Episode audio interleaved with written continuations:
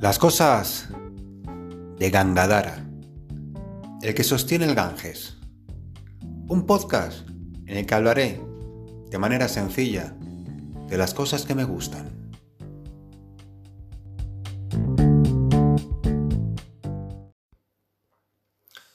Hola de nuevo, yoginis y yogis del mundo, a este nuevo capítulo de las cosas de Gangadara, en el que hablaré de Hatha Yoga y terminaremos ya el ciclo de las sendas del yoga.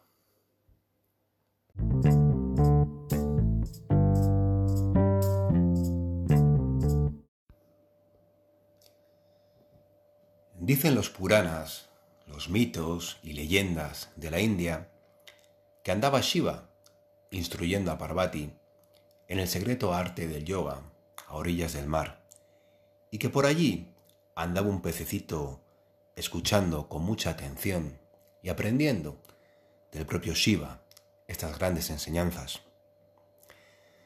Así que este pececito se convirtió en un pez sabio que a su vez encarnó o que de él nació Matsyendra, el gran Matsyendra, el señor de los peces, el primer humano en practicar el Hatha Yoga. Y de este, de Matsyendra, y a través de una cadena de transmisión oral de estas enseñanzas, llegamos hasta Goradnath, el gran Goradnath.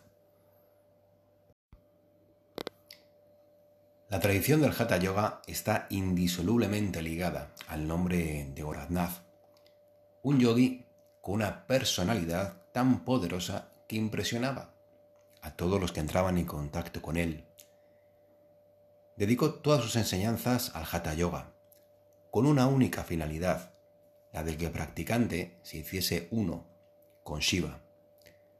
Goraknath pertenecía a la escuela Nath, originada alrededor del siglo VI o VII después de Cristo, aunque como ya hemos dicho las fechas son orientativas, y es probable que la tradición se remonte a mucho antes, hasta Adinath, el propio Shiva. Adinath es un término sánscrito que significa primer señor, por lo que se refiere a Shiva, el señor de los Nath, el señor de los yogis. El modelo de yogi que está más allá del tiempo, más allá de los conceptos de finito e infinito. Por lo tanto, al colocar el origen del Hatha Yoga en la divinidad, nos habla del yoga como un regalo a los hombres para que puedan descubrir su verdadera esencia y regresar a la fuente original de la que surgieron. Entonces, el Hatha Yoga se origina en las antiguas escuelas tántricas de la India. Surge como en el siglo VI-VII después de Cristo, surge como reacción a los abusos que se cometían en los círculos tántricos en nombre de la espiritualidad. Fue precisamente Goraknath y sus discípulos, la escuela Nath, quienes separaron estas antiguas técnicas del Hatha Yoga del Tantra. Las separaron de las prácticas oscuras en las que había caído la espiritualidad. Las despojaron de todo ritual y oscurantismo. Ordenaron y sistematizaron esas antiguas prácticas que a día de hoy se conocen como Hatha Yoga. Hatha Yoga. Ha significa sol y representa el principio masculino. Ta significa luna y representa el principio femenino. Yoga significa unión. Por lo tanto, Hatha Yoga significa la unión de Ha y Ta, del sol y la luna, de las dos polaridades masculina y femenina, de la fuerza vital y la fuerza mental, de lo físico y lo mental. Cuando se equilibran y se unen estas dos fuerzas, físico y mental, se despierta la energía espiritual, la tercera fuerza, conocida como Kundalini, que yace dormida en la, en la base de la columna, en el chakra base, emuladar chakra. Entonces Hatha Yoga es el sendero del equilibrio de las energías internas, vital y mental. Cuando se equilibran y se unen estas dos fuerzas, se produce el despertar de la kundalini, la energía espiritual que finalmente lleva al estado de despertar, de supraconciencia, al encuentro de Shiva Shakti. El Hatha Yoga comienza por el cuerpo. A través de sus prácticas se logra el equilibrio físico y un estado mental relajado y ecuánime que hace que los llamas y los niyamas, el manejo de la ética, surja de manera natural, preparando así al yogi para la práctica del Raya Yoga. Al desarrollar el control de la mente a través de la purificación del cuerpo, fuerte y luminoso como un diamante, y la canalización del prana, la energía vital, hacia el canal central, Shushuma Nadi, las técnicas del Hatha Yoga posibilitan la unión de Shiva Shakti.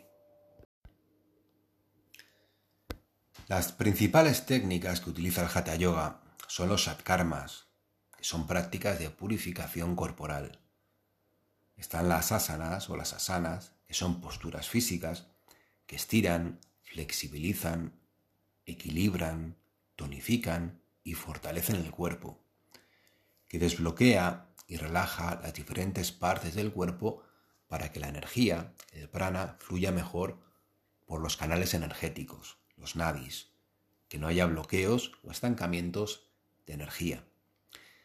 Está pranayama, que es el control y la regulación de la respiración, ejercicios que favorecen el intercambio oxígeno-dióxido de carbono, que limpian los canales energéticos, lo que ayuda a la circulación de la energía. Aumentan la vitalidad, la concentración, la estabilidad, el centramiento, dan calma mental y una conciencia más profunda, más amplia. Están también los bandas, que son llaves energéticas que evitan la dispersión de la energía y la dirigen al canal central para nutrir y equilibrar los chakras también se practican mudras, gestos simbólicos con las manos, sellos posturales que también ayudan a dirigir la energía al canal central, a los chakras. Está pratyahara, que es retirar la mente de los sentidos e interiorizar la atención, dirigir la luz de la conciencia hacia adentro. Y luego también dhyana, que son diferentes visualizaciones y prácticas meditativas. Los textos más conocidos del Hatha Yoga son el Gorak Shashataka de Goraknath, el Hatha Yoga Pradipika de Swatmarama, el Yeranda Sanjita de Yeranda y el Shiva Sanjita de autor desconocido, aunque hay quien se lo atribuye a Shankara. Comienza diciendo el Hatha Yoga Pradipika de Swatmarama me inclino ante el todopoderoso Sri Adinath, o sea Shiva, quien enseñó la ciencia del Hatha Yoga, que es un escalón para el aspirante que busca ascender al pico más alto o estado más alto del Raya Yoga como logro espiritual. Y aquí Swadmarama no enfatiza la división entre el Hatha y el Raya Yoga, sino que destaca la relación de complementariedad entre ambos siendo el aspecto físico y mental de una misma disciplina y considerando que uno no es posible sin el otro, haciendo el Hatha Yoga un medio para el Raya Yoga. Continúa diciendo Marama, luego de haber rendido tributo a su señor y gurú, el yogi Marama enseña la ciencia del Hatha Yoga únicamente para la obtención del Raya Yoga. Es decir, que el término únicamente nos dice que el objetivo del Hatha Yoga es preparar para el Raya Yoga, lograr el control sobre los órganos corporales y la mente para que el adepto, gozando de buena salud, no encuentre impedimento en su caminar hacia el Raya Yoga, que finalmente lo conducirá al estado de Kaivalya, de liberación final.